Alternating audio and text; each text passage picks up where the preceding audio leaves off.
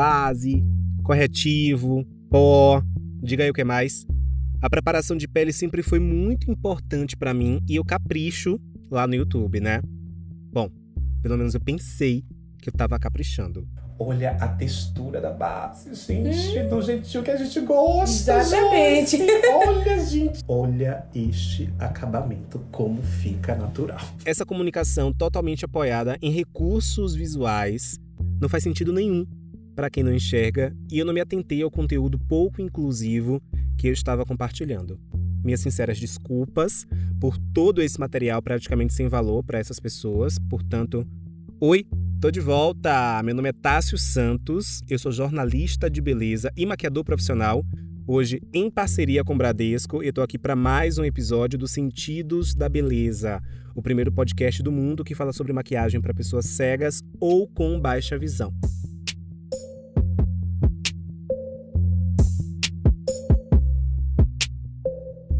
Eu estou muito feliz por conseguir levantar essa discussão na comunidade de beleza aqui no Brasil, principalmente do jeito que a gente tem feito, trazendo aí diferentes perspectivas.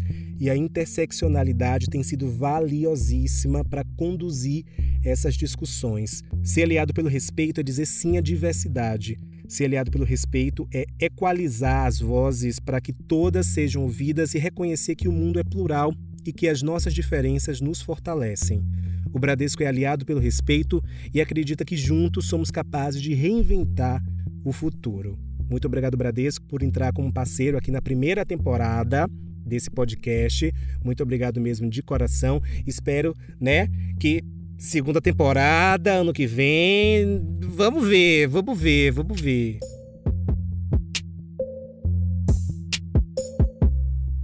No episódio anterior, a gente deu dicas de como comprar maquiagem, não foi? Quem não viu, favor voltar lá, tá?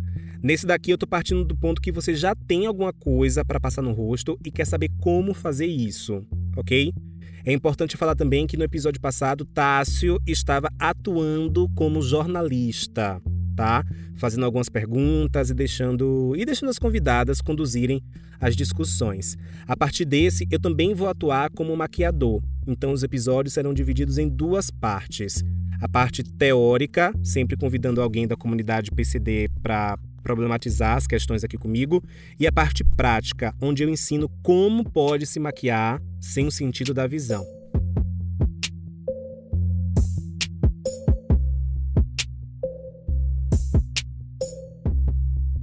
Hoje eu converso também com Isadora Nascimento, uma querida que está à frente do Instagram, arroba Olhar Cotidiano, underline, um espaço que discute os detalhes da vida através da perspectiva de uma mulher negra deficiente visual. Isa, se apresente aí para a galera. Eu sou Isadora, eu tenho 24 anos, moro em Belo Horizonte, Minas Gerais. O Olhar Cotidiano é o meu espaço de compartilhar dicas, vivências, inquietudes da vida, né, e reflexões da perspectiva da deficiência. Isa, é muito difícil. Eu vou te chamar de Isa, viu? Eu já te sigo no Instagram, tô achando já que eu sou teu amigo. Mas olha só, é muito difícil a gente te ver sem batom lá no Instagram. Mas teve uma postagem que tu disse que era só isso mesmo que costuma usar e mais nada. Tu acha que a maneira como essa indústria opera acabou te afastando desse mundo da maquiagem e mais, negando a possibilidade de outras pessoas gostarem do tema? Primeiro, claro, pode me chamar de, de Isa. Já somos amigos, sim. A minha relação com a maquiagem, ela é muito limitada e eu acabo utilizando o que é mais fácil de passar, né? Assim, que é, no caso, o batom, uma basezinha e acabou. Em relação à beleza, eu acho que nós, pessoas com deficiência, nós não somos ensinadas que os nossos corpos são corpos a serem valorizados. Ninguém fala pra gente que a gente pode ser bonita, que a gente pode impressionar, que a gente tem que se cuidar para poder primeiro ficar bem com nós mesmas, para depois também chamar a atenção do outro. A nossa deficiência ela é sempre colocada como algo a ser escondido, né? A visão da, da pessoa com deficiência, até em relação às pessoas negras também passam por isso, né? É sempre no sentido de se encaixar num padrão, de se esconder. Então, é, a relação com a maquiagem, que é algo para ressaltar a beleza, acaba sendo limitada por esse preconceito aí da sociedade, né? Eu quero voltar nesse ponto do desinteresse mais uma vez, porque eu sei que a maquiagem não é a pauta mais urgente entre as pessoas que não enxergam, né? Ou que enxergam um pouco também. E eu percebi que tu fala sobre quase tudo no olhar cotidiano, menos sobre beleza. A minha pergunta é: a tua aparência é importante para tu mesma? Qual o sentido que a beleza tem para tu enquanto mulher negra? A minha relação com a beleza, eu aprendi primeiro a me identificar como mulher negra com deficiência a partir do momento que eu consegui lidar melhor com a minha deficiência, apesar de ter nascido com ela, né? Eu nasci com baixa visão. E a minha relação com o meu corpo enquanto mulher negra, ela vem só depois do contato que eu tive com o feminismo, com o feminismo inicialmente e esse ano aí também com o feminismo negro que tem me feito refletir sobre muita coisa. Então assim, eu acho que para a gente falar sobre sobre autoestima, sobre beleza, a gente tem que estar tá forte internamente para depois conseguir passar isso para as outras pessoas. E isso é um processo, né? Eu não me considero uma pessoa ai, completamente livre para se amar e para poder se empoderar nesse sentido é algo que eu venho construindo ao longo do tempo, né? Eu vou ser ainda mais específico e vou te perguntar qual sentido que a beleza tem para tu enquanto uma pessoa que, que não enxerga. Porque muitas vezes a beleza, e isso eu vi muito nas respostas que eu tive com a minha comunidade, nas respostas da minha comunidade, quando eu fiz essa mesma pergunta. Qual sentido que a beleza tem para vocês? E muita gente, obviamente, que contaminada é, com essa maneira que a mídia constrói a beleza na vida da gente, muita gente fugia um pouco do aspecto visual, mas porque já está em outro estágio assim da discussão. Em algum momento passava pelo visual, mesmo que fosse uma superação desse visual, desse padrão imposto, mas que é um padrão ainda visual. Para uma pessoa como tu, que não enxerga, qual o sentido que a beleza tem para tu hoje? A beleza, para mim, o sentido dela vai muito além da perspectiva visual, né? As pessoas elas estão muito acostumadas ainda a focar aí no, no que te atrai pelos olhos, né? Só que não. É, eu até falei outro dia numa postagem minha que você pode perceber um lugar bonito sentindo o, o, sol batendo no seu rosto, o vento batendo no seu rosto. Gente, segue lá, arroba Olhar Cotidiano, underline, no Instagram, e procura essa postagem, porque o texto tá sensacional. Desculpa te interromper, mas eu precisava falar isso. Imagina. Então, assim, a beleza, ela passa a ser algo muito maior do que somente limitada ao sentido da visão. Então, para mim, por exemplo, tocar no meu rosto é algo de me perceber bonita também, né? A pele, a textura da pele, eu tenho um pouquinho de visão. E aí ontem eu tava pensando assim, eu passei um batom e aí o batom que eu consigo é, me perceber é o batom mais escuro por causa do contraste. Então, assim, para mim, bonito eu conseguir ver que a minha boca está sendo destacada pelo batom. Não é o formato exatamente da minha boca, porque eu não estou vendo exatamente o formato que ele tem, né, na, na, foto, a não ser que eu toque na minha boca. E aí eu tocando, eu sinto, olha, legal, um formato de, de coração. Ou então os cílios, quando a gente passa, né, um rímel assim, que você sente maior, é, uma maior evidência, né, dos cílios. Você vê, nossa, considero que tá bonito, que tá me fazendo bem. Então a beleza para mim, o sentido dela é esse, assim, de se perceber bem consigo mesma por meio de vários sentidos, né? Eu estava conversando sobre, sobre isso e eu defendi que deveria ser sentidos da beleza, porque muitas vezes a gente usa mais de um sentido para perceber o que é belo às vezes a gente está tão apoiado no, no, visual, na construção imagética desse mundo através da visão, que a gente esquece que a gente também pode perceber o que é bonito através do tato, como tu falou, a gente pode perceber através do, do, olfato, a gente pode perceber através da audição, a gente pode perceber através do paladar, a gente pode sentir a beleza de outras maneiras. E eu me senti muito contemplado quando tu falou isso agora. E é até importante a gente entender é, que a beleza ela não é algo que tenha que ser colocado dentro de um padrão aí, né? A gente, por sermos negros, né, a gente sofre tanto com isso, com a falta de representatividade, por não nos vermos nos espaços, porque o padrão que é o considerado aceitável é o padrão do homem branco, o padrão da pessoa sem deficiência. Então, um dos sentidos da beleza também é, é se amar como você é, né? Respeitar o seu corpo, respeitar os seus limites, porque só assim que a gente vai conseguir se sentir forte, né, para lidar aí com, com tudo.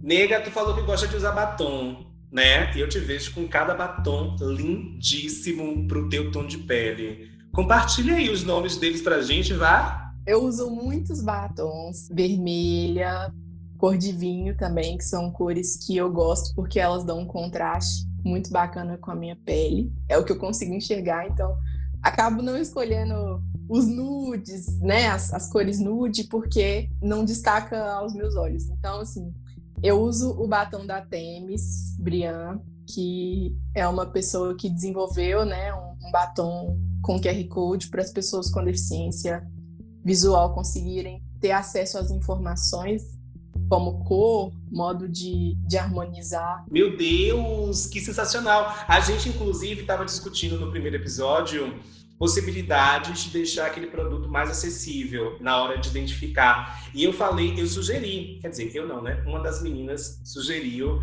que tivesse um código QR, usar a tecnologia a favor, né? E gente, olha, vocês anotaram o nome, né? Fica aí a dica. Isa, tu tem a pele, a pele escura, né? Já teve alguma situação onde tu se sentiu um pouco trapaceada por ser uma mulher negra, deficiente visual, querendo comprar maquiagem? Já aconteceu alguma situação, por exemplo, de tu ter sido enganada? Já, já rolou sim.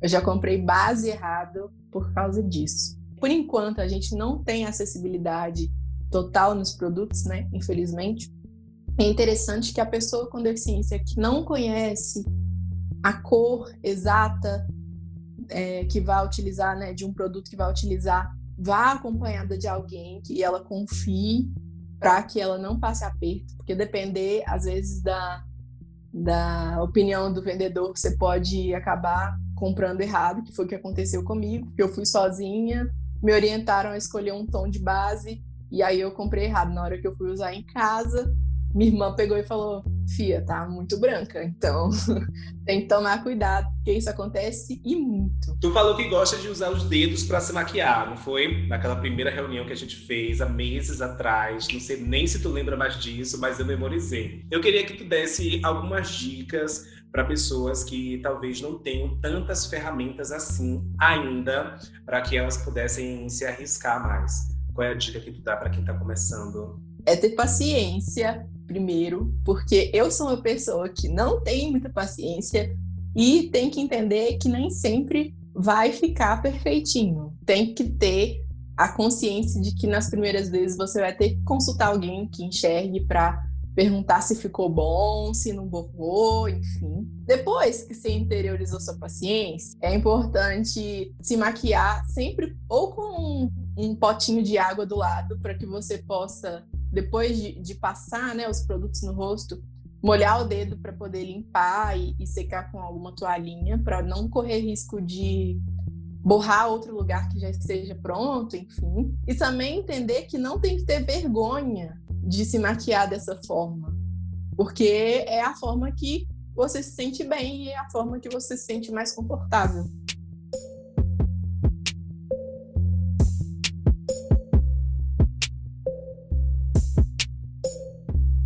Bora lá, quinta série, base. Algumas pessoas, algumas pessoas gostam de começar a maquiagem por aqui, outras deixam a base para o final. A gente está na parte prática aqui agora, prestem atenção, tá? Se você for fazer alguma coisa no olho, for mexer com sombra, brilho, pigmento, eu, Tássio, te sugiro começar pelo olho e depois voltar para fazer a pele, tá? Assim você fica livre para passar, sei lá, um algodão com demaquilante embaixo do olho caso tenha borrado, sabe? Mas aí com a prática você descobre como funciona para você. Pois bem, inicialmente, inicialmente é um produto que vai uniformizar a pele, cobrir uma manchinha aqui, outra ali, e talvez você ache importante se apresentar assim para outras pessoas. Mas se nada disso faz sentido, a base pode ser usada também para sentir a pele mais sequinha ou sentir a pele mais hidratada. Tudo depende da fórmula. Tem gente que gosta da base líquida, tem gente que prefere base cremosa, tem gente que acha a base em pó mais fácil de aplicar. Tudo isso com um toque você consegue identificar. Eu, Tássio, gosto mais da base líquida porque eu aplico na pontinha dos três dedos do meio da mão esquerda e esfrego nos três dedos do meio da mão direita para dividir o produto e aí então eu espalho igualmente no rosto como se fosse um creme. Entendeu a técnica? Vou repetir. Pega a base, aplica na ponta dos dedos de uma mão, esfrega nos dedos da outra mão para dividir o produto e evitar que um lado do rosto fique com mais base do que o outro e aí vai espalhando como se fosse como se fosse mesmo um creme. Rola fazer isso com base cremosa também, tá? Algumas meninas que eu conversei para criar esse podcast meninas que não enxergam nada ou que enxergam muito pouco me falaram que preferem base em pó porque é mais fácil de aplicar. Elas contam quantas vezes passam o pincel ou a esponja no produto e contam quantas vezes passam o pincel ou a esponja em cada parte do rosto. Assim, elas conseguem uma distribuição uniforme por toda a pele. Veja aí como é que funciona para você. Mas vocês estão prestando atenção na técnica para aproximar da autonomia, não estão? Tássio e a cor, chega de enrolação. A gente quer saber como que descobre a cor. Olha só, gente, um momento. Calma.